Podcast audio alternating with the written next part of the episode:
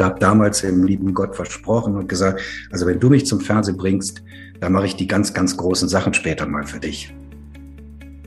Und Gott kam mit so einer Wucht und es kamen Fragen wie, was machst du da aus deinem Leben? Was hast du die letzten 20 Jahre gemacht? Wo ich herkomme, wenn wir da unter 15 Millionen an einem Tag hatten, dann war das schon schlecht. Ich habe 20 Jahre lang Millionen von Menschen mit irgendwelchen Mist erreicht. Das wird doch wohl jetzt noch mal möglich sein, Millionen von Menschen mit Gottes Wort zu erreichen. Der AM-Cast. Gespräche über Gottes Wirken heute und Mission weltweit. Herzlich willkommen, liebe Missionsbegeisterten da draußen. Ich begrüße euch zu einer neuen Folge des Podcasts der Allianz Mission. Hier berichten wir über Gottes Wirken weltweit und Mission heute. Und heute habe ich als Gesprächspartner zugeschaltet Martin Nowak, der uns äh, in die Welt des Bewegtbild mit hineinnimmt. Martin, herzlich willkommen im Podcast. Ja, danke schön. Danke für die Einladung. Danke, dass ich dabei sein darf. Martin, drei kurze Fragen zum Anfang, auf die du nicht vorbereitet bist. Mhm. Der beste Film, den du in letzter Zeit gesehen hast? Geht auch eine Serie? Geht auch eine Serie. Ich habe nach langer Zeit, ich hatte es schon geguckt und es ist jetzt ganz schlimm, Breaking Bad auf äh, Netflix nochmal geguckt und muss sagen, dass ich nach wie vor äh, Breaking Bad für mit einer der besten Serien auf Netflix halte. Ja, cineastisch großartig umgesetzt. Äh, mhm. Thematisch manches Herausforderndes dabei. Absolut, ja. ja genau. Deshalb musste ich kurz zögern, aber ich muss ja auch ehrlich sein. Ja, genau. Zweite Frage. Die Produktion, die du selbst gemacht hast in letzter Zeit, die dich am meisten bewegt hat. Du bist viel unterwegs. Ist schon ein bisschen länger her, aber äh, die mich am meisten bewegt hat, war, war eine Kurzdokumentation, so circa 55 Minuten lang, äh, mit dem Titel Geisterkinder. Ich glaube, das hatte ich dir auch sogar schon mal geschickt, die ich immer noch sehr, sehr ansprechend und sehr gut finde. Da geht es um eine Geschichte, die so ein bisschen Anne Frank-Thema ist. Das heißt, ein Mädchen, was im KZ war, weil die Großmutter von ihr hatte mit dem Stauffenberg-Attentat auf Hitler zu tun und hat im KZ dort äh, ein Tagebuch verfasst. Und dieses Tagebuch hat sie dann verschriftlicht und das ist dann irgendwann viel, viel später mal aufgetaucht, ist auf dem Dachboden gefunden worden von ihrer Enkelin. Die da hat dazu ein Buch geschrieben und zu diesem Buch haben wir einen begleitenden Film gedreht. Und das war doch eine sehr eindrückliche Geschichte und war auch eine sehr schöne Dreharbeit. Und ich glaube, es ist auch ein sehr gutes Ergebnis rausgekommen. Genau, an dieser Stelle machen wir ein bisschen Schleichwerbung, denn wenn ich es richtig sehe, gibt es äh, Geisterkinder auch noch als DVD bei S2M zu kaufen. Wenn man überhaupt noch einen DVD-Player hat heutzutage, aber. Äh, ja, ich glaube, wir haben einen. Ich äh, müsste gucken, wie ich ihn wieder in Betrieb nehme, aber das ist eine andere Frage. Martin, dritte kurze Frage zum Start an dich. Ähm, was bedeutet Exzellenz für dich? Ja, das, das ist schwierig, ähm, weil ich, ich weiß, das ist so ein bisschen so ein Modewort und äh, meine, meine, viele meiner Kameraleute oder so benutzen es auch sehr gerne. Vielleicht kommen wir später im Gespräch auch noch drauf. Ich verstehe mich gar nicht so sehr als der Exzellenzmacher oder irgendwie so, sondern ich sage immer, ich mache einfach so meinen Job, weißt ich bin Filmemacher, ich mache das seit 40 Jahren und ich mache einfach so gut wie möglich einen Job. Ob das jetzt, ich kann mit dem Wort Exzellenz ehrlich gesagt gar nicht so schrecklich viel anfangen, mhm. sondern ich sage, es soll einfach immer eine super gute Qualität sein. Alles soll stimmen und dann ist einfach gut und dann machen wir morgen den nächsten und dann ist wieder gut. Und manchmal gelingt's und manchmal gelingt's halt auch nicht so gut. Aber wir geben uns Mühe und das ist es eher für mich. Ich kann mit dem Wort als solches, ich finde das so ein bisschen sehr weit weg, weil so im normalen Leben, im normalen Sprachgebrauch äh, habe ich das so überhaupt nicht. Also ich hm. habe jetzt nicht gesagt, äh, ich gehe da mal zu McDonald's, das hat aber keine Exzellenz oder so. Also es, deshalb ist es für mich ein bisschen fremd, muss ich sagen. Okay.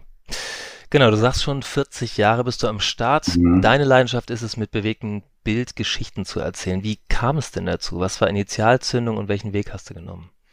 Ja, äh, habe ich äh, sogar auch mal überlegt, wie das angefangen hat. Und das hat ganz lustig angefangen. Das heißt, ich war schon, glaube ich, immer ein recht kreativer Typ, aber eher so im musischen Bereich. Also ich spiele so mehrere Instrumente, Klavier, Gitarre und so weiter.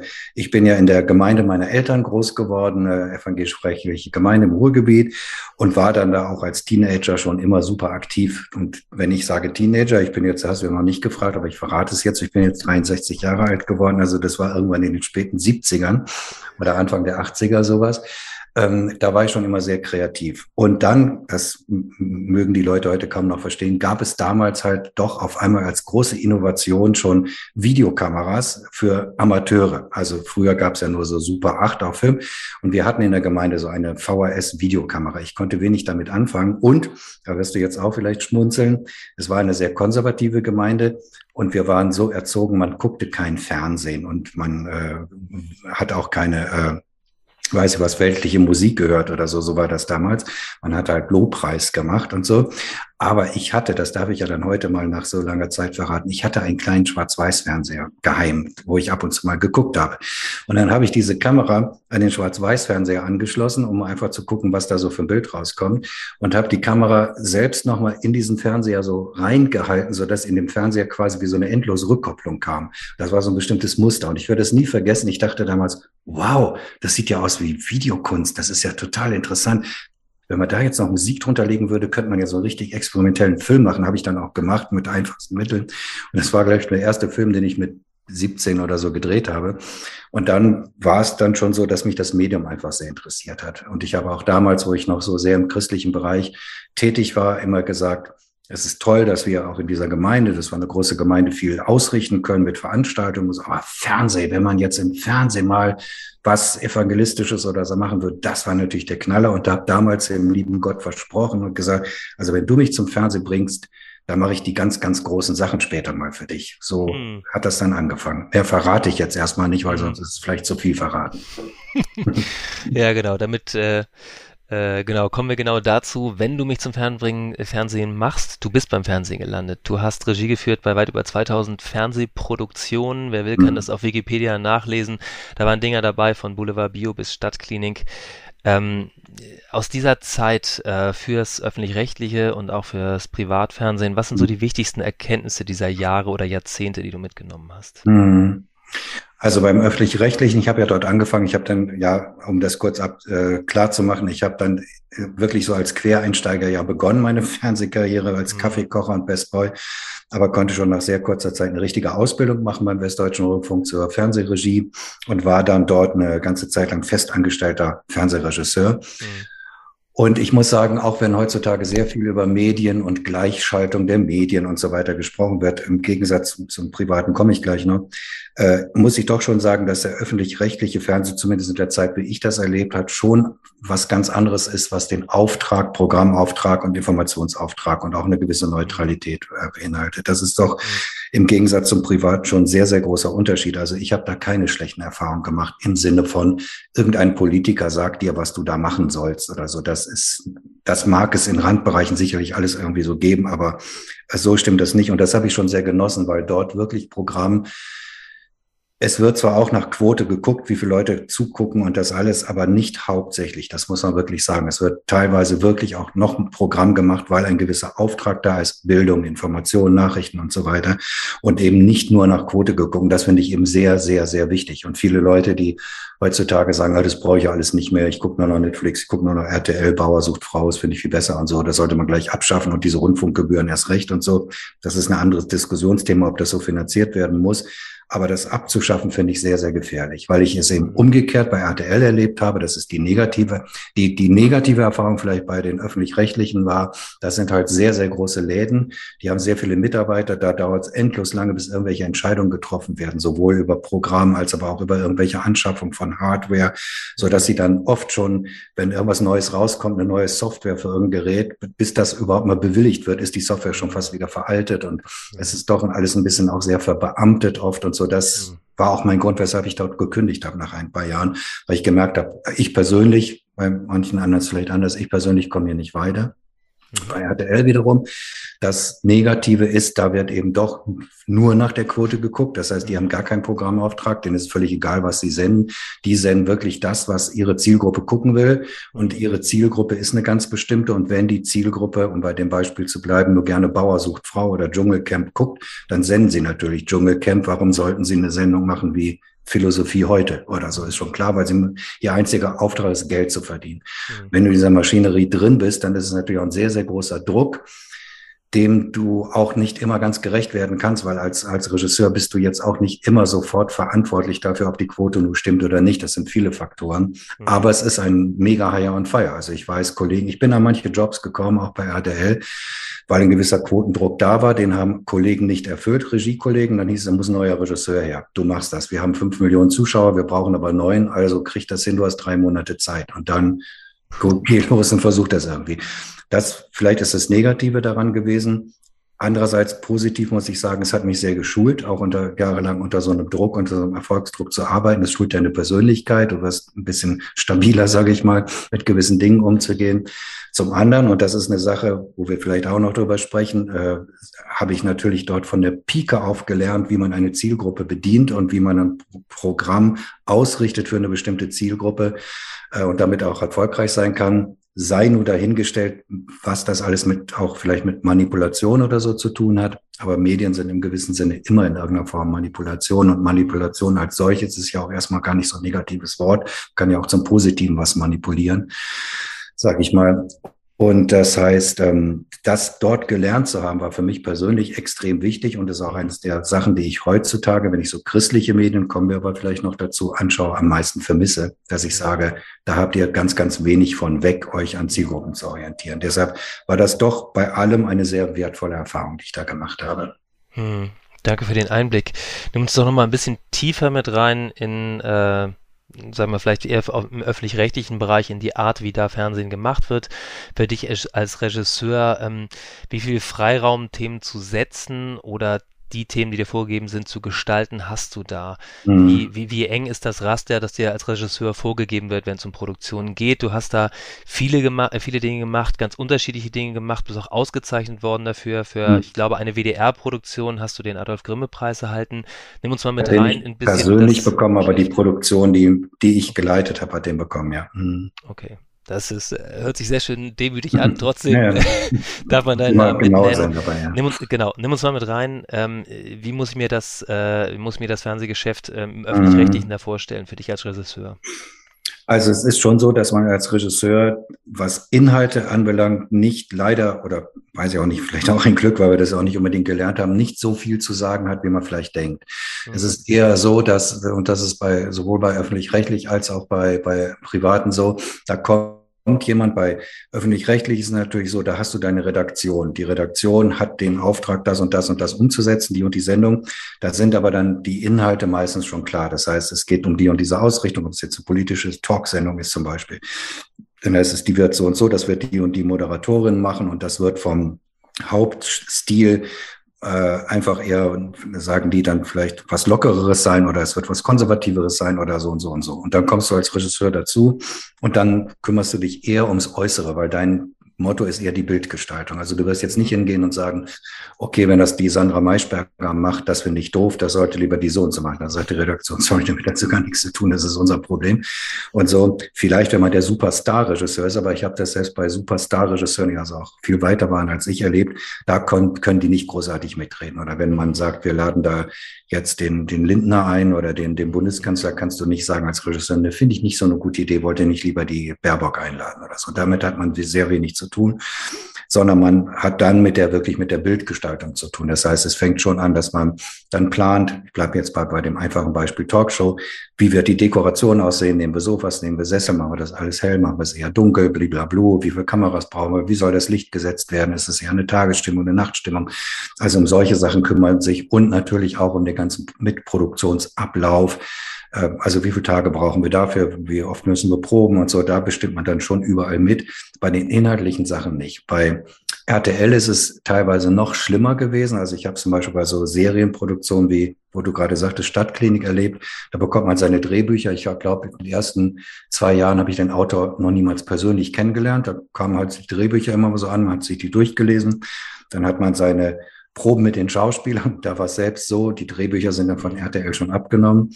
Und wenn dann ein Schauspieler sagt, ah, an dem Text, ich, da steht jetzt irgendwie Sonnabend, das sagt man doch heute gar nicht mehr, soll ich da nicht lieber Samstag sagen? Dann hat man bei den Proben zu sagen gehabt, kläre ich mit der Redaktion oder mit dem Producer, hieß es dann bei RTL. Und da musste man diese Änderungsanfrage, selbst wenn es nur ein Wort im Text war, an RTL schicken. Und ähm, die mussten das abnehmen. Also man hatte da extrem wenig Freiheiten. Und eine Sache noch zum, zur Inhaltsgestaltung. Es wird es sicherlich bei öffentlich-rechtlichen auch geben. Das will ich jetzt nicht sagen. Ich will die auch nicht zu sehr hoch loben. Ich habe es persönlich noch nicht erlebt, sagen wir mal so. Persönlich erlebt habe ich umgekehrt bei den Privaten, aber weil mich dann auch viele Leute gefragt haben, du, ich habe da mal eine tolle Idee für ein Konzept und so und du hast doch da die Kontakte, du gehst da jeden Tag rein und raus, kannst du das nicht jemand mal auf den Schreibtisch legen, äh, weil wir so eine tolle Idee haben. Und da ich gesagt, Alter, das äh, wird überhaupt nicht funktionieren, weil gerade bei, also beim Privaten habe ich es so erlebt, da geht es wirklich, da geht es nicht darum, ob irgendein Konzept gut ist oder jemand gefällt. Da geht es darum, die haben ganze Horden von Studenten, die sich weltweit Formate angucken und dann sagen, guck mal, da in Japan gibt's eine neue U-Boot-Show, da werden Leute im U-Boot eingesperrt und 100 Meter unter Wasser oder was auch immer. Äh, die ist da sehr erfolgreich. Dann leiten die das weiter an die sprechende äh, Unterhaltungsredaktion bei RTL oder Sat1, die gucken sich das an, sagen, super, kann man adaptieren oder nicht. Das ist der eine Weg. Der andere Weg, der viel klarer ist, ist so, da sitzt Produ Producer RTL, sitzt äh, abends in der Kneipe, wo auch immer, dann kommt Produzent XY mit seiner Produktionsfirma in die Kneipe, die sitzen da beide. Der Produktionsfirma Mensch sagt, hör mal, Produzent, äh, RTL-Produzent, wolltest du nicht noch einen Swimmingpool im Garten haben? Ich komme da günstig an Swimmingpools ran. Dann sagt der RTL-Producer, ja, finde ich eine gute Idee sagte, ach so, by the way, ich habe ja noch ein neues Format. Das finde ich ganz gut, wenn wir eine Serie machen und am nächsten Tag wird der Vertrag unterschrieben.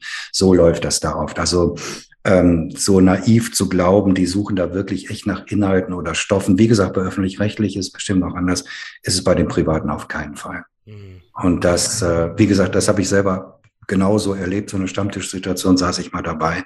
Deshalb ist es jetzt nicht einfach aus der Luft gegriffen und es gibt noch ein paar andere ähnliche Stories. Oder ich habe mal eine Produktion gemacht, das war auch so eine Art Daily Soap, die wir äh, produziert haben, die haben wir in Paris produziert. Die war super erfolgreich, wurde von einem Tag auf den anderen abgesetzt. Und ich sage, wieso setze die ab? Die ist doch super erfolgreich und alles.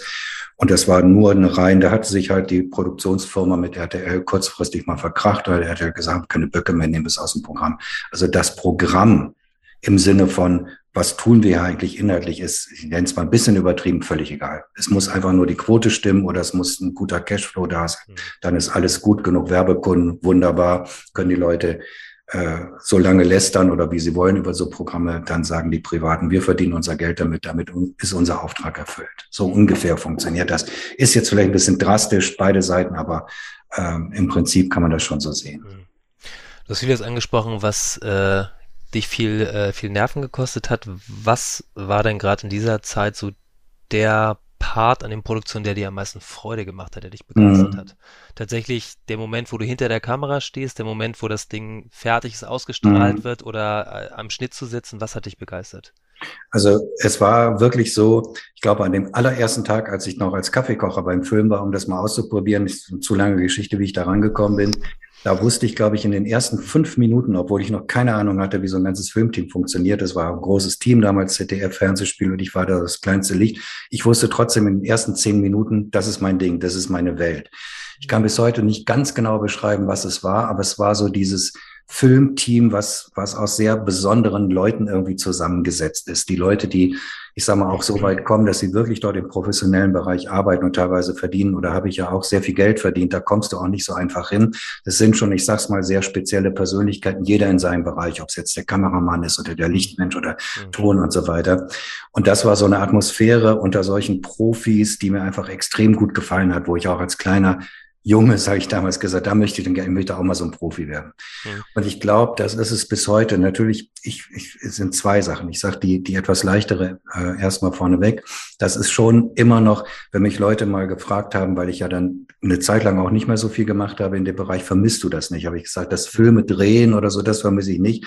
Aber diese Atmosphäre in so einem Team, weil du einfach 20, 30 Tage auch in so einer U-Boot-Situation bist und hast da mit vielen, vielen äh, äh, Sachen zu kämpfen, äh, die, die so hinzuhauen, aber kannst es oft nur mit Humor ertragen, äh, da durchzugehen und so. Und du bist in so einer fast ein bisschen wie in einer Parallelwelt äh, in diesen 30 Tagen. Da gibt's auch kein Finanzamt, kein irgendwas, was dich stört, wo du gerade irgendeine Nachzahlung. Das ist alles sehr weit weg. Du, du bist, das ist so raus. Das hat mir sehr, sehr gut gefallen. Gefällt mir bis heute auch noch gut, obwohl ich heute nicht mehr in diesen großen Teams mit 80 Leuten arbeite oder so. Das war schon eine Sache. Aber ähm, was ich auch auf manchen Workshops äh, dann sage, was mich bis heute immer noch begeistert an der, an der, an dem eigentlich kreativen Prozess ist, dass es, dass du es schaffst, du hast als Regisseur ein ganz bestimmtes Bild von der Szene, die du drehen wirst oder wenn du ein Drehbuch liest im Kopf. Die entsteht ja erstmal so in deinem Kopf. Mhm. Und dann hast du ein unendlich tolle Tools. Also du hast das ganze Team, du hast enorm viel Technik und das alles, um jetzt genau deine Vorstellung umzusetzen, so dass du dir dich selber dann auf einem Screen irgendwo angucken kannst und mit Glück was einfach auch ein tolles Gefühl ist, bin ich ganz ehrlich, gucken sich das noch 10, 15 Millionen Leute mehr an. Mhm. Das sind Sachen, die du aus deinem Kopf hingekriegt hast. Das ist ein un un unwahrscheinlich toller kreativer Prozess, ja. der mich bis heute noch begeistert. Auch bei kleinen Sachen, wo ich sage, auch meinen Leuten, ich sage, guck mal, letzte Woche war es nur eine Idee, jetzt kannst du es sehen und kannst eventuell weinen oder lachen oder wie auch immer und du hast Menschen berührt. Äh, das begeistert mich und wird mich, glaube ich, auch bis an meinem Lebensende immer noch äh, begeistern, dieser, dieser Prozess. Mhm. Hm. Okay, also ich, ich, ich halte fest, die beiden begeisternden Dinge, einmal mit dem Team im U-Boot zu sein und zum mhm. anderen wirklich äh, deine, Bild, deine bewegten Bilder vor Augen zu malen, so wie ja. du es dir vorstellst. Ja, wow. Was nicht immer so gelingt, nicht immer schaffst du es da genau das Bild umzusetzen, was du da mal hattest, aber es ist mhm. trotzdem nah dran oft, ja. Ja, genau, du warst da ähm, genau, an vielen, vielen Produktionen unterwegs, hast vieles, vieles mhm. gemacht. Es kam für dich zu einer radikalen Lebenswende. Ähm, erzählst uns ein bisschen davon. Was ist da geschehen? Mhm. Wie hat Gott da in dein Leben, wie soll man sagen, reingehustet? Ja, mehr noch äh, reingeschlagen vielleicht. Nein, man muss sagen, die radikale erste Lebenswende kam ja schon vorher, sonst wäre die zweite nicht passiert. Denn ich habe die klassische, äh, wie ich das immer so nenne, verlorene Sohngeschichte. Also ich habe ja gerade schon gesagt, ich bin dieser sehr konservativ charismatischen Gemeinde groß geworden. Es hatte nichts mit dem Fernsehen zu tun. Das wäre mir auch passiert, wenn ich irgendwo bei Aldi an der Kasse gearbeitet hatte. Es kam der Punkt, und da schon recht früh, so mit 2,23, da habe ich mich, das würde jetzt auch zu weit führen, ähm, äh, aus gewissen Gründen wirklich komplett dagegen entschieden. Und zwar nicht unbedingt gegen Gott. Ich habe nicht den Glauben an Gott verloren. Das wäre falsch. Ähm, aber ich habe mich komplett entschieden, nicht mehr so gemeindekonform und christenkonform zu leben. Und ich wollte ganz bewusst in die Welt, wie man so schön in unserem christlichen Jargon sagt. Ich hoffe, man versteht mhm. das, was ich meine. Weil wir hatten in der Gemeinde gerne mal so, man, man nannte es immer so ein Zeugnis von Leuten, die sich bekehrt haben. Und das waren immer ehemalige Drogenabhängige, die was mit Gott erlebt hatten oder irgendwie. Ich war immer so ein lieber Kerl, ich hatte gar nichts. Also irgendwie, und mich hat es auch gereizt, muss ich ganz ehrlich sagen. Und ich war dort auch, das soll aber kein Vorwurf sein, sehr, sehr, sehr eingesperrt. Es war schon sehr eng mit der gar keine weltliche Musik hören und das alles. Aber ich alles sehr in Frage gestellt und habe von ich weiß noch bis heute, was ich gemacht habe, wie dumm man sein konnte, um sowas zu machen. Ich habe von einem Abend gesagt, ab morgen, lieber Gott, bin ich weg, ich gehe dann in die Welt und wenn das jetzt die tolle Sünde ist, ist mir jetzt auch schon egal. Ich will das ausprobieren und habe mir am nächsten Morgen eine Schachtel Marlboro gekauft. Das war für mich damals das die größte Sünde, die ich als Gemeindeleitersohn vollbringen konnte und dachte, jetzt bist du in der Welt angelangt. Ich habe dann 20 Jahre so gelebt ähm, und es sind leider auch noch viele, viel größere Sünden und ich würde gar nicht sagen, dass die Marlboro eine Sünde war, sondern echte Sünden leider dazugekommen. Und trotzdem hat Gott mich in dieser gottlosen Zeit, ich nenne sie mal so, obwohl er trotzdem da war, aber in dieser gemeindelosen Zeit, das wirklich 20 Jahre lang war, dann ja wohl doch sehr gesegnet. Also mhm. diese ganze Fernsehkarriere, die ging wirklich sehr steil und ich glaube bis heute, ich habe sicherlich eine gewisse Begabung und ich bin auch sehr fleißig, aber es war auch schon sehr viele Türen, die einfach aufgingen, wo ich heutzutage sage, meine Güte, da waren viele Wunder dabei, dass ich genau da an dem Tag da war und diese Produktion bekommen habe und so weiter. Und ähm, meine Eltern haben mich damals sehr in Ruhe gelassen. Die haben sicherlich viel gebetet für mich, aber sie haben mich nicht gedrängt nach dem Motto, Junge, willst du nicht doch noch mal und so. Sonst wäre, glaube ich, noch mehr Rebellion da gewesen. Und dann kam Gott, das ist jetzt wieder 20 Jahre ungefähr her. Ähm, und weil viele sagen ja so, ja, ich war so erfolgreich, ich hatte so ein, äh, habe viel Geld verdient und ein tolles, aber es war immer so eine Suche, eine Lehre nach irgendetwas und so. Äh, bei mir war das nicht. Ich war sehr erfolgreich, hatte sehr viel Geld, hatte total geiles Leben. Also Gott kam einfach so, ohne Grund. Es gab nichts, dass ich down gewesen wäre, nach was gesucht hätte. Eines Abends, und das kann ich hier auch nicht ganz so wiedergeben, weil es würde zu emotional werden. Äh, ich habe keine Stimme gehört oder so, aber es war wie ein fast körperlicher Eindruck, der mich auf den Boden geworfen hat. In meine, ich war gerade aus einem sehr großen Haus in so eine kleine Wohnung umgezogen, weil ich Tauchlehrer auf den Seychellen werden wollte. Ich, ich hatte schon so ein bisschen so, ach, ich will mich langweilt alles, aber es war keine Depression oder so. Und ich lag dort auf diesem Boden und ich würde sagen, heute in einem Film wäre das so kitschig inszeniert, wirklich wie so ein Priester so mit ausgebreitet. Und Gott kam mit so einer Wucht und es kamen Fragen wie, was machst du da aus deinem Leben? Was hast du die letzten 20 Jahre gemacht? Es kam aber auch, hör mal, du hast mir mal vor 25 Jahren dieses Versprechen gegeben, wenn ich dich zum Fernsehen bringe. Was ist daraus geworden? Ich habe so eine tiefe Buße erlebt, wie ich das hier kaum beschreiben kann. Das hat über eine Woche gedauert. Ich habe jetzt nicht ununterbrochen auf dem Boden gelegen, aber immer wieder diese Tage. Mhm. Und habe damals dann gesagt, Gott, wenn du mich überhaupt noch mal nimmst, nach der ganzen Scheiße, ich habe ich, ich versuche hier nicht so viel solche Wörter zu sagen, aber den kannst du drin lassen, weil es wirklich so gemeint war nach der ganzen Scheiße, die ich gebaut habe in letzten, wenn du mich überhaupt noch mal nimmst, ich brauche das alles nicht mehr mit Ruhe, mit Fernsehen, mit Reichtum und so weiter. Habe mir eine Bibel gekauft und habe doch mal ganz, ganz neu angefangen. Habe dann meine jetzige Frau kennengelernt, die ist, äh, habe dann dadurch eben sehr spät geheiratet, erst mit über 40. Mein Sohnemann ist jetzt 17, habe jetzt äh, eine Doppelhaushälfte in Mettmann mit Webergrill im Garten, spießiger geht's nicht und ich bin super happy damit. Und äh, habe eben nochmal Glück gehabt, sage ich mal, dass Gott mich äh, da nochmal zurückgeholt hat und dass er mich auch genommen hat, sage ich mal so. Hm. Das war die radikale Lebensänderung, ja. Ja, ich danke dir. Danke dir für den Einblick. Äh, genau, wer das mal äh, tiefer oder persönlicher haben will, der engagiert dich am besten oder äh, setzt sich ja mit dir auf einen Kaffee. Ich darf aus eigener Erfahrung sagen, es lohnt sich, die ausführliche Variante zu hören, aber äh, die müssen wir hier begrenzen. Ja. Ähm, Martin, heute machst du Produktionen für Bibel TV, für christliche mhm. Organisationen, demnächst auch für uns, für die Allianz ja. Du schulst an der Christlichen Medienakademie und an mancher Stelle mehr. Mhm. Genau, ich schätze an dir die äh, radikale Ehrlichkeit, deshalb frage ich dich mal, wo du jetzt im christlichen Bereich unterwegs bist, was begeistert dich, was nervt? Mhm. Lange Pause. ja, genau. Ja, es war ja so, ich habe ja dann nach dieser super Bekehrung, habe ich ja auch gedacht, ich arbeite jetzt dann natürlich für den lieben Gott, ist ja klar. Und die ersten Berührungen mit christlichen Medienproduktionen, auch vor 20 Jahren gab es sogar schon Bibel-TV, die fing gerade an. Es gab auch den ERF dort schon, den Evangeliumsrundfunk Wetzlar, die auch Fernsehen machten und so. Ähm, das hat in den ersten, in den ersten, ich sag mal, Berührungen überhaupt nicht funktioniert. Also ich bin mit den Christen, beziehungsweise ich sage jetzt inzwischen auch so, die Christen sind mit mir und vielleicht auch verständlicherweise nicht klargekommen.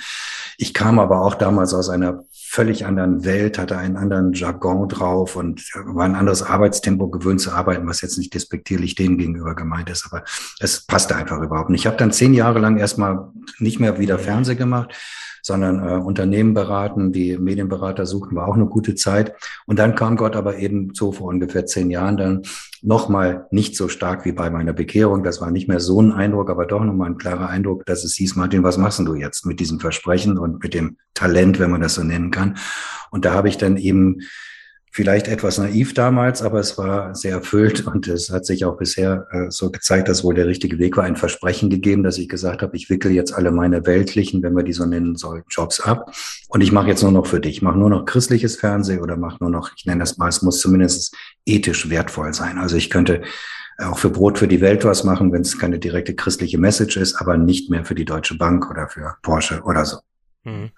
Und so ging das los, dass ich dann die ersten Kontakte hatte mit christlichen Medienproduktionen. Die erste, mit dem ich damals überhaupt was machte, war Ulrich Pazzani, der durch Pro Christia noch bekannt ist, der mir damals sagte, er sucht einen Produzenten, der, weil er will noch, bis er tot umfällt, so hat er das wörtlich gesagt, äh, die Bibel noch durchpredigen, so ungefähr. Und wir haben inzwischen 800 Folgen Bibellesen mit Ulrich Pazzani produziert. So ging das damals los. Und ich habe dann, äh, das, das hat sich in dieser, nenne es mal, christlichen Szene herumgesprochen wie ein Lauffeuer. Ich konnte gar nichts dafür tun. Ich habe bis heute noch keinen einzigen Tag mal, wie man das nennt, Akquise gemacht, sondern es kamen dann immer mehr und immer mehr NGOs, Hilfswerke und, und andere dazu und Verlage und so weiter, für die wir dann von Musikvideos über Buchvorstellungen, über Dokumentation alles Mögliche gedreht haben. Und das machen wir bis heute und das ist ein großer Segen. Also ist richtig, wir haben, glaube ich, weiß gar nicht genau, acht oder neun Formate, die wir regelmäßig auf Bibel TV produzieren, für Bibel TV, für verschiedene Kunden und da haben, glaube ich, darf man ja auch mal nennen, außer euch dann auch genauso die Open Doors oder die Compassions oder die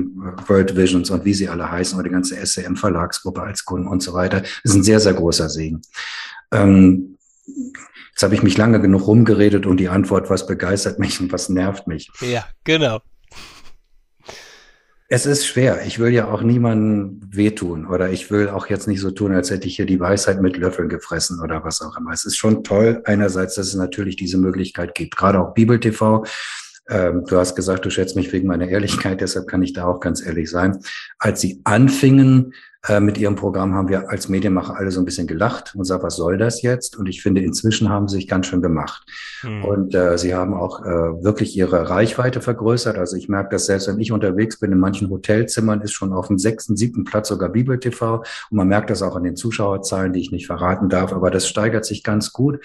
Und ich weiß, dass Bibel TV, weil manche lächeln immer noch so ein bisschen über das Programm, ähm, äh, auch sehr auf der Suche ist nach neuen Programmen und nach innovativen Ideen und so weiter. Mhm. Und das finde ich schon mal toll. Das finde ich klasse. Das mhm. begeistert mich. Begeistern ist jetzt vielleicht ein sehr großes Wort, aber das freut mich einfach, dass es sowas gibt.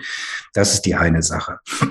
Und ähm, was mich sonst auch be begeistert, ist vielleicht auch ein zu großes Wort, aber ist, dass es mich sehr freut, ist, dass doch sehr viele junge Leute jung jetzt in meinem Sinne, wenn einer bei mir 35 ist, der auch noch jung, aber auch noch jüngere Leute, ähm, dass es heutzutage eben so viele tolle Möglichkeiten gibt durch YouTube, durch die ganzen Social Media Sachen.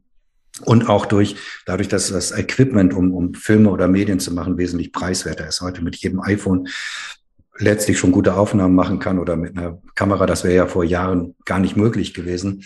Da freut es mich, dass es so viele Leute gibt, die einfach selber initiativ werden und ihren eigenen YouTube-Channel gründen oder Gemeinden ihr Livestream machen und so weiter.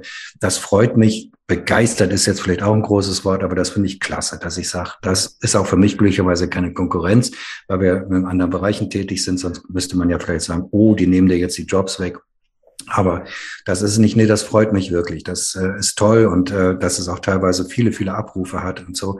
Und auch die, die, die Mittel äh, durchgängig genutzt werden. Also äh, genauso bei YouTube wie auch bei TikTok und so. Das finde ich schon toll.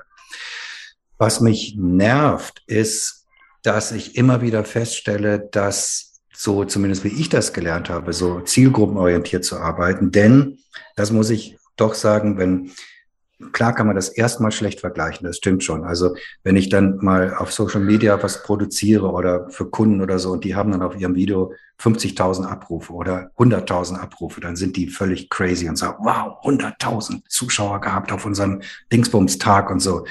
Da sage ich, wo ich herkomme, wenn wir da unter 15 Millionen an einem Tag hatten, dann war das schon schlecht irgendwie. 100.000, die Zahl kenne ich gar nicht so ungefähr. Was sind denn 100.000?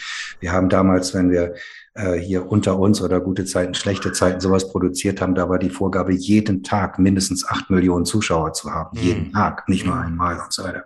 Dass ich sage, sag mal, mhm. warum klappt das eigentlich nicht? Warum sind wir eigentlich nicht wirklich auch zahlenmäßig erfolgreich? Warum mhm. laufen denn unsere Produktionen nicht beim ZDF, bei RTL oder bei Netflix? Gut, mhm. Chosen ist jetzt, wird jetzt, aber das ist, machen nicht wir, das ist eine ganz andere Geschichte und der amerikanische Markt ist auch eine ganz andere Geschichte. Also warum gelingt es hier in Deutschland nicht? Und manchmal, das wissen die Beteiligten auch, deshalb darf ich das hier auch so sagen, ähm, wo sich kein Blatt vor dem Mund. Ich bin da in heftigen, auch teilweise lauten Diskussionen. Ich nenne jetzt mal keine Namen, aber ich gehe dann schon zu manchen Medienmachern, die das schon sehr lange machen ähm, und sage, ich war ja jetzt 20 Jahre weg vom Fenster, also ich bin nicht schuld. Ich sage, was habt ihr denn jetzt eigentlich die letzten 20 Jahre gemacht? Wo ist denn jetzt eigentlich dieser tolle christliche Spielfilm, der überall hoch und runter läuft? Wo ist die tolle christliche Serie, die läuft?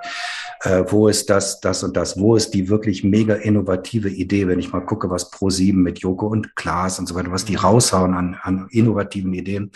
Ähm, ihr wollt mir nicht erzählen, dass die zehntausendste Talkshow, wo man am Tisch sitzt und darüber redet, wie, keine Ahnung, Gott in, im Leben von XY gewirkt hat, wirklich innovativ ist und, und Leute vom Hocker reißt und so. Manchmal kommt dann das Argument, ja, wir haben eben auch nicht die Produktionsmittel, es ist eben auch nicht so viel Geld da und das stimmt nicht. Also ich kenne, kann ich jetzt auch nicht aus dem Nähkästchen plaudern, aber ich kann nur sagen, von großen Werken oder großen Medienunternehmen weiß ich, da sind Millionenbeträge im Budget. An Geld liegt es nicht. Mhm. Und das, was mich nervt, ist, dass ich manche kenne oder ich sag mal, manche kenne, die so in diesem, in dieser Blase leben, in diesem christlichen Ding, auch damit zufrieden sind, was sie machen oder meinen, das sei gut, aber in Wirklichkeit gar nicht so viele Menschen erreichen, wie sie glauben mhm. und ähm, auch einer gewissen Behäbigkeit oder in so einem Gesättigtsein diese ganze Geschichte machen, wo gar kein Leidenschaft mehr ist oder Druck, da nochmal weiterzukommen. Das nervt mich, weil ich sage, ihr hättet die Möglichkeiten, ihr habt die, die Finanzen, warum macht ihr nicht mal? Das ist das eine.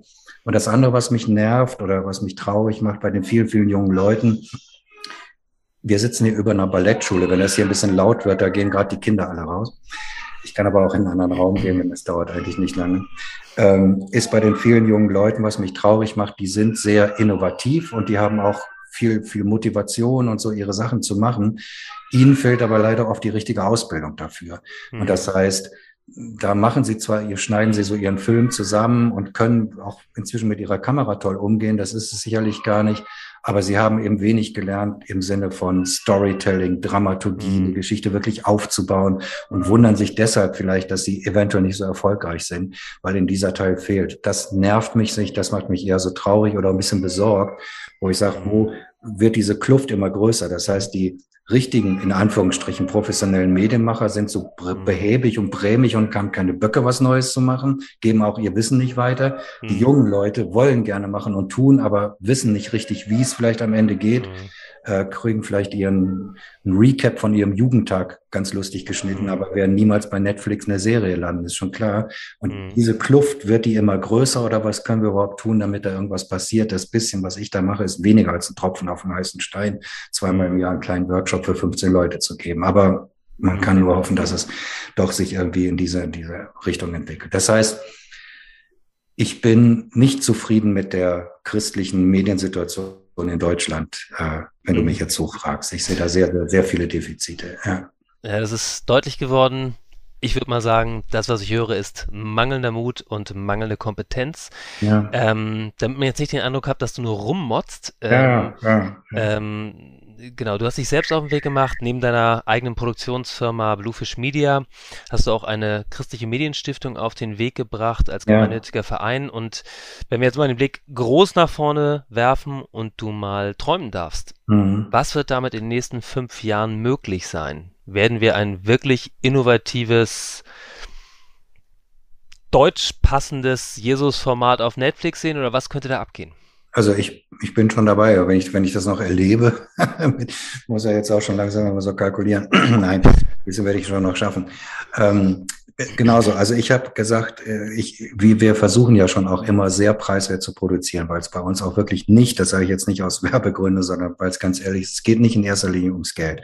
Wir sind sehr gesegnet mit vielen Aufträgen und deshalb ähm, müssen wir jetzt nicht dauernd Aufträge suchen und Geld verdienen, sondern wir machen auch manche Produktionen pro bono zum Beispiel, weil es einfach der Kunde nicht hat. Sagen, wir haben jetzt die Zeit, da drehen wir das mal für dich, ist schon okay und so.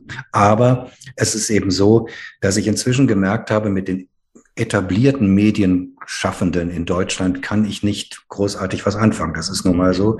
Äh, die werde ich nicht, habe ich, da gab es Wege und Gespräche, die zu überzeugen, lass uns doch innovative neue Formate mal angehen. Das ist nicht weitergegangen. Aus welchen Gründen auch immer, ist jetzt egal. Wie gesagt, muss ich ja selber machen. Hilft da nichts. So. Weil ich halte mich im Herzen noch immer sehr, sehr jung. Und das heißt, ich hätte schon Ideen. Das ist es nicht. Und da kommt dann doch leider dieser Punkt, wo man sagt, okay, die Ideen wären ja jetzt da, auch viele Möglichkeiten, aber jetzt fehlt es doch dann leider an Geld. Und ich kann, komme an die vielen Millionen, die woanders liegen, an Produktionsmitteln leider nicht ran. Das gehört eben anderen und die machen was anderes damit. Deshalb habe ich gesagt, okay, dann müssen wir die Möglichkeit finden, dass Leute uns auch Geld spenden können, äh, was wir dann für Produktion äh, äh, nehmen können. Und ich habe gesagt, äh, es gibt in fast jeder große Kinofilm oder so weiter, wenn du da mal im Nachspann oder im Vorspann guckst, dann steht da gefördert von der Filmstiftung NRW, gefördert vom Film von Bayern, gefördert und so weiter. Ich sage, es, es sollte eigentlich auch im christlichen Bereich mal so eine Förderung geben, dass man wirklich gute Projekte, gut sei jetzt, sage ich gleich noch was dazu, mhm. ähm, auch dann mit Geld fördern kann, damit sie dann umgesetzt werden können, weil die Möglichkeiten technisch und so, das haben wir alles.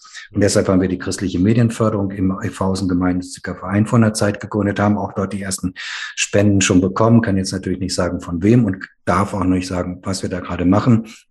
Aber im kleinen Bereich, das ist jetzt leider noch keine Million, also weit, weit, weit, weit weg davon, aber konnten wir schon Sachen umsetzen damit. Und ich sehe schon eine große Chance. Wir sitzen heute sogar noch zusammen mit einer kleinen Mitgliederversammlung. Lade ich dich dann auch für die Zukunft mal ein, weil wir suchen noch Mitglieder.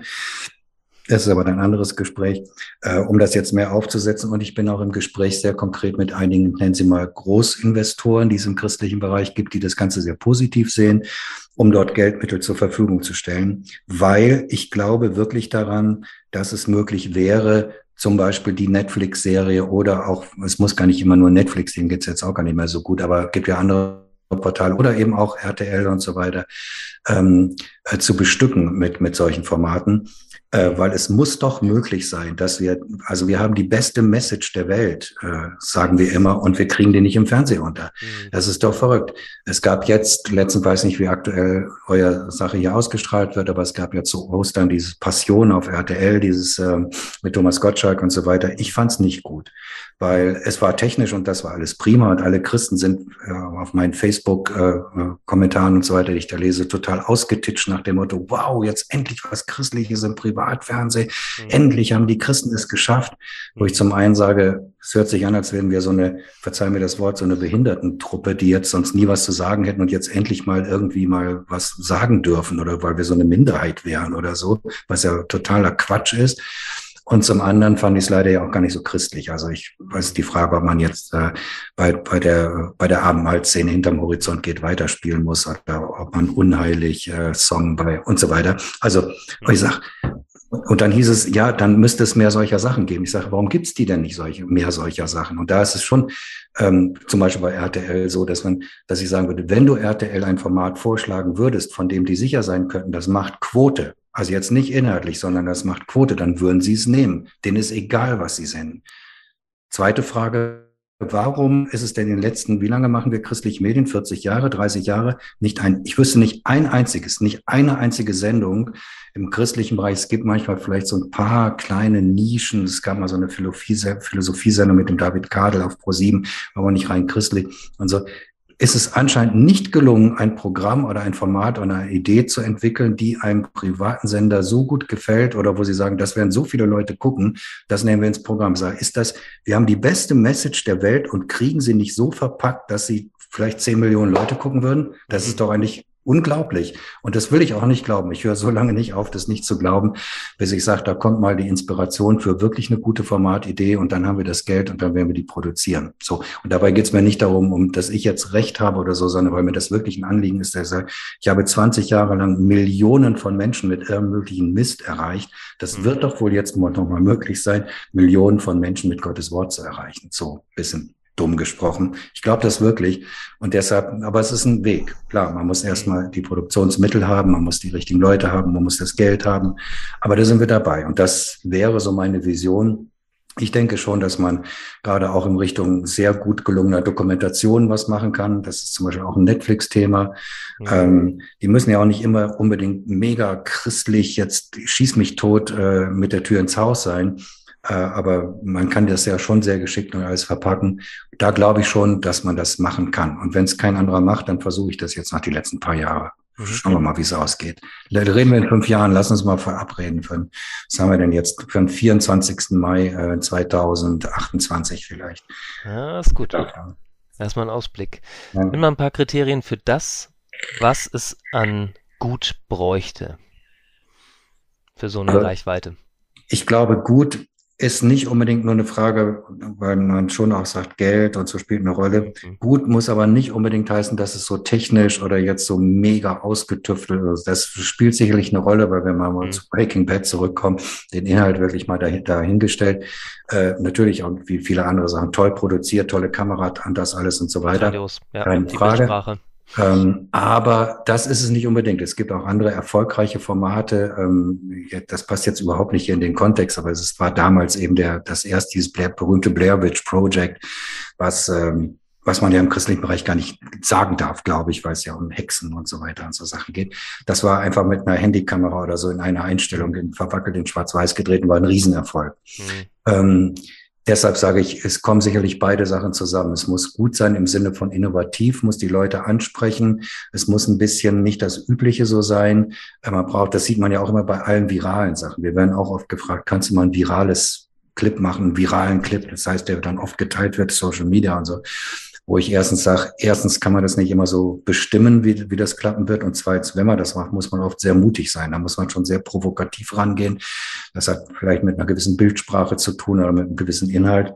Das haben dann oft dann viele Kunden einfach den Mut nicht, wenn du ihnen das Konzept vorschlägst, ah, ist ja vielleicht doch ein bisschen heiß. Sag ich, ja, aber äh, wenn du einfach nur das und das und dann ein paar, paar Schriften drüber, dann wirst du keine 100.000 Klicks darauf kriegen. Also das würde heißen im Sinne von gut. Und nochmal, es muss wenn man weiß, welche Zielgruppe man ansprechen will, das wird sicherlich hier und da anders sein. Die einen wollen die, die anderen wollen die. ist immer ganz schwierig zu sagen, wir wollen alle. Aber es gibt mhm. schon große Zielgruppen. Und das vermisse ich eben, wie gesagt, am allermeisten. Dann muss man eben zielgerecht, zielgruppengerecht produzieren. Mhm. Und ich habe sehr oft festgestellt, dass viele Christen in so einer Blase leben. Also wenn ich so Sachen dann höre wie, da, da, da, da im Internet hat Gott mir gesagt, ich soll das und das tun, wo ich sofort, wo auch kein Interviewer mehr nachfragt und ich als immer noch Außenstehender jetzt selbst nach 20 Jahren sage, sorry, ganz stopp mal, was heißt Gott hat dir gesagt, würde mich immer interessieren. Hat er eine hohe Stimme, hat er eine tiefe mhm. Stimme oder wie geht, ja, nee, so habe ich das nicht gemeint. Ja, sag ich, dann kannst du es bitte so erklären. Oder als ich mich bekehrt habe, also dieses ganze Kana-Nähe, mhm. was ja oft da, was kein Mensch versteht. Oder äh, wenn man auch weiß, dass ganz viele Leute so ticken, wie sie nun mal ticken, gerade bei RTL, die laut äh, der Sinus-Milieus die, die bürgerliche Mitte hauptsächlich ansprechen. Und die sind eben jetzt auch nicht despektierlich gemeint, sehr einfach gestrickt auf diese Zuschauer. Die gucken dann gerne Bauersucht Frau, die gucken gerne Trash. Er sagt, dann muss man, lass uns mal über eine christliche Trash-Sendung nachdenken, wie wir das hinkriegen und so.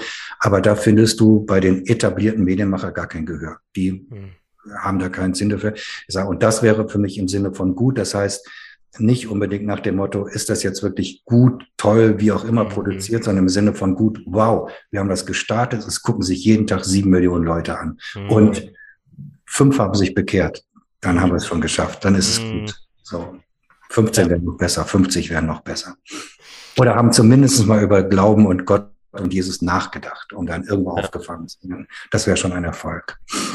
Ja, Innovation, den mhm. äh, Mut zu einer christlichen Trash-Serie. Ja, zum ja, Beispiel. Haben wir noch, haben wir noch was vor uns? Auch eine christliche Comedy-Serie wäre sicherlich okay und so weiter. Ja, da haben wir ja. noch was vor uns. Ja. Da haben wir noch was vor uns. Wir kommen zum Schluss. Ähm, du hast vorhin angesprochen, dass was dir fehlt, ist bei jungen Leuten nicht die Begeisterung, sondern teilweise einfach die Kompetenz, Dinge auch äh, auf einem Niveau, das äh, reichweitentauglich ist, umzusetzen.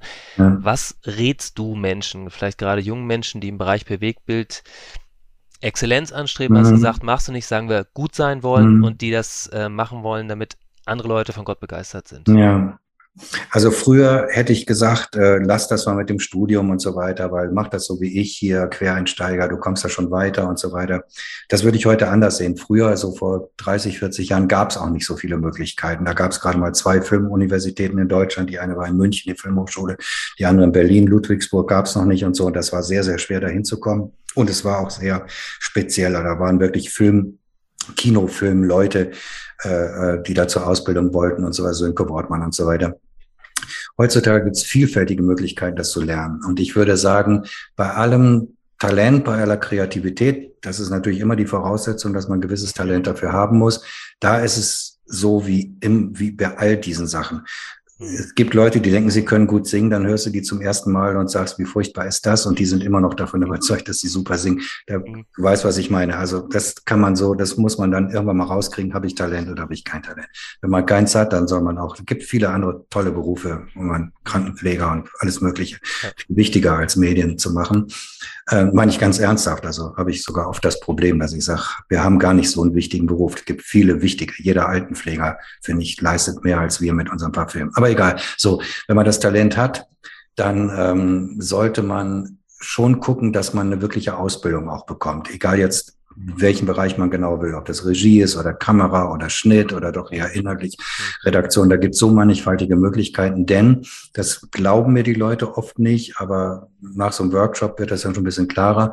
Es ist halt ein Beruf, den man richtig lernen muss. Es nützt auch nichts Videotutorials sich anzu. Also das kann helfen. Ich habe selber, gucke ich mir manchmal Videotutorials an zu einer neuen Technik oder so. Ich sage, oh, da gibt's schon wieder was und so, das Ganze. Aber die grundlegenden Sachen in diesem Beruf, meine, es ist ja nicht umsonst, dass man eine Regie wirklich äh, fünf Jahre lang studiert oder dass man Kamera, bevor man wirklich an einer echten Kinokamera steht, da geht man viele Jahre als dritter Assistent, als zweiter Assistent, als Kameraassistent, bis man das wirklich gelernt hat. Ähm, und es sind viele, viele Geschichten, auch gerade so die Bildsprache und solche Sachen äh, betreffen, die kann man nicht einfach so wissen. Und die sind trotzdem wichtig, um Menschen zu erreichen. Denn wenn man das falsch macht und weiß oft gar nicht, dass man das falsch macht, weil man es eben nie gelernt hat, dann wundert man sich, warum der Film nicht so gut geworden ist. Oder was ich vorhin sagte, dieses ganze Thema Storytelling, Dramaturgie, Plotpoints, äh, Cliffhanger und so weiter aufzubauen, das muss man lernen. Und ähm, das lernt man schon am besten in einem entsprechenden Studium oder in einer Mediengestalter-Ausbildung, das vielleicht auf dem untersten Level ähm, oder so und später dann. Äh, und da gibt es ja wirklich viele, viele Schulen, die das hier in Deutschland inzwischen machen, von kurzen Lehrgängen, also die zwei Jahre dauern bis hin zu richtigen Studium, was vielleicht zehn Semester dauert und so weiter.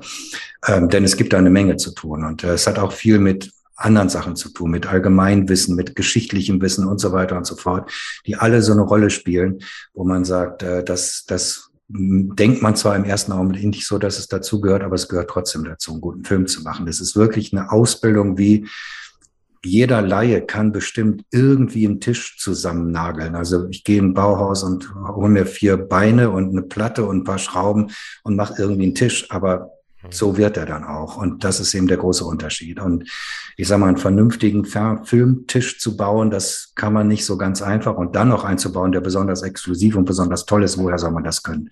Also das muss man lernen und das kann man nicht durch ein paar YouTube-Tutorials mal eben hinkriegen. Ich muss auch sagen, als Profi, viele der YouTube-Tutorials, die es so gibt in diesem Bereich, sind auch falsch. Also die sind von Leuten gemacht, die es selber auch nicht wirklich gelernt haben. Und man lernt da Sachen zum, nur ein kleines Stichwort zum Thema Color Grading. Und da lernt man angeblich, wie man sofort aus dem iPhone-Film einen cineastischen Look in seinen Film bringt. Und dann glauben das Leute und ist totaler Unsinn. Wenn man das als Profi sieht, was die da erzählen, ist es auch kein cineastischer, also Kinolook, der dann wirklich da ist und so. Also da kann man schon gucken, das empfehle ich auch sicherlich immer mal, sich da was rauszupicken. Aber die, wenn man es wirklich ernsthaft betreiben will, würde ich sagen, sollte man eine entsprechende Ausbildung machen. Frage ist dann oft, wenn einer jetzt 37 ist und plötzlich auf dem Trip ist, ich möchte da nochmal ran, dann ist es wirklich schwer. Dann ist nicht so einfach, da nochmal ein Studium anzufangen. Dann kann ich immer noch empfehlen, aber das ist auch sehr schwer. Dann versuch nicht als Quereinsteiger, aber natürlich ist dann, je nachdem, welchen Weg du beschreiten willst, der beste Weg, also Regie, versuch an eine fünfte Regieassistenz irgendwo zu kommen und dann dich da hochzuarbeiten und so oder als Kameraassistent irgendwo anzufangen, aber es ist auch schwer da reinzukommen. Und ich hatte letztens auf einem meiner Workshops genauso einen Fall, wo jemand das sagte, boah, ich bin mhm. so begeistert mit Film und das will ich unbedingt nochmal lernen und bin jetzt aber schon 38 und so weiter. Wie soll ich das machen? Hab ich gesagt, dann musst du so und so anfangen. Ja, aber äh, ich wohne da, weiß jetzt nicht mal wo, in Osnabrück, hab da mein Häuschen. Da kann ich jetzt nicht einfach weg. Ja, sag ich, gibt nur eins, Leidenschaft und Brennen für so einen Beruf, dann machst du alles oder bleib in deinem Häuschen in Osnabrück, dreh weiter deine Modelleisenbahn. Er hat mal einen Film von der Modelleisenbahn vorgeführt, den er selbst gedreht hat und sagt, werde damit glücklich. Beides zusammen geht nicht. Also das ist auch viel Risikobereitschaft natürlich, mhm. weil der Medienjob ist, ich sage zwar einer, der, es wird sicherlich immer Medien geben, selbst wenn, wenn wir auch ein Thema, was wir jetzt gerade haben, der nächste Krieg ausbricht, es wird immer noch irgendein Reporter bis ganz zum Schluss irgendwo stehen und Berichte darüber zu machen. Andererseits ist es natürlich aber auch gerade als Selbstständiger kein einfaches Medium. Es gibt viel Konkurrenz, es gibt viel Druck. Es ist nicht unbedingt der sicherste Job, den man so haben kann. Wenn man das wirklich ergreifen will, muss man schon wissen, dass man es auch wirklich machen will und sich da rein investieren. Aber nochmal, ohne eine gute Ausbildung würde ich kaum glauben, dass jemand da wirklich kommt. Da gibt es jetzt viele, die das, die mhm. würden jetzt schreien, nein, das stimmt nicht und so weiter. Aber persönliche Meinung von mir aufgrund der Erfahrung. Genau, die wollen wir hören. Genau. Es darf sein Talent, es darf sein Ausbildung und es darf sein Leidenschaft. Und die muss man sein, ja. Ja. Martin, zum Schluss, das Schwerste, hm. Wenn ich es so sagen darf, besonders für dich, der du wie ich äh, Mann des, äh, der vielen Worte bist. Welchen einen Satz gibst du ah, ja. unseren Hörern und Lesern mit? Ich gebe den einen Satz mit, den ich selber mitbekommen habe, als ich ein ganz, ganz junger Kerl war und meine ersten Möglichkeiten hatte, Regie zu machen, und zwar an einem kleinen Theater beim Westdeutschen Werbefernsehen, die ab und zu Fernsehaufzeichnungen gemacht haben. Und da hatte ich eine sehr strenge ältere Theaterleiterin. Das war so eine richtige also wie sagt man, so eine Mutter der Nation irgendwie, die uns da zusammengehalten hat. Die hat mich auch sehr, sehr streng rangenommen in meinen allerersten kleinen Regiearbeiten. Äh, am Anfang habe ich da etwas gelitten, aber hinterher war das für mich wegweisend, was die mir damals auf den Weg gegeben hat. Und irgendwann war aber diese Zeit für mich vorbei und ich werde nie vergessen, sie nahm mich dann so ein bisschen in den Arm, sie war so ein bisschen gut dabei und so und drückte mich so, war so ein bisschen pummelig und nahm mich so wie so eine Mama in den Arm und hat mir so ins Ohr geflüstert, so einen Satz und der hieß einfach nur, bleib wach. Und mhm. ich dachte damals, was soll der Satz? Aber inzwischen habe ich vieles an dem Satz kapiert, oder es sind ja nur diese zwei Worte, weil man ihn in vielerlei Hinsicht auslegen kann, sowohl geistlich als auch einfach so. Und äh, deshalb würde ich sagen, bleibt wach, bleibt wach, Leute. Nicht hier Schlafschafe wacht auf die Nummer, sondern bleibt wach und lasst die Augen offen und die Ohren offen und äh, reagiert auf alles, was kommen kann, auf euch zukommen kann. Danke für Ihr Interesse und dass Sie so Teil von Gottes weltweiter Mission sind.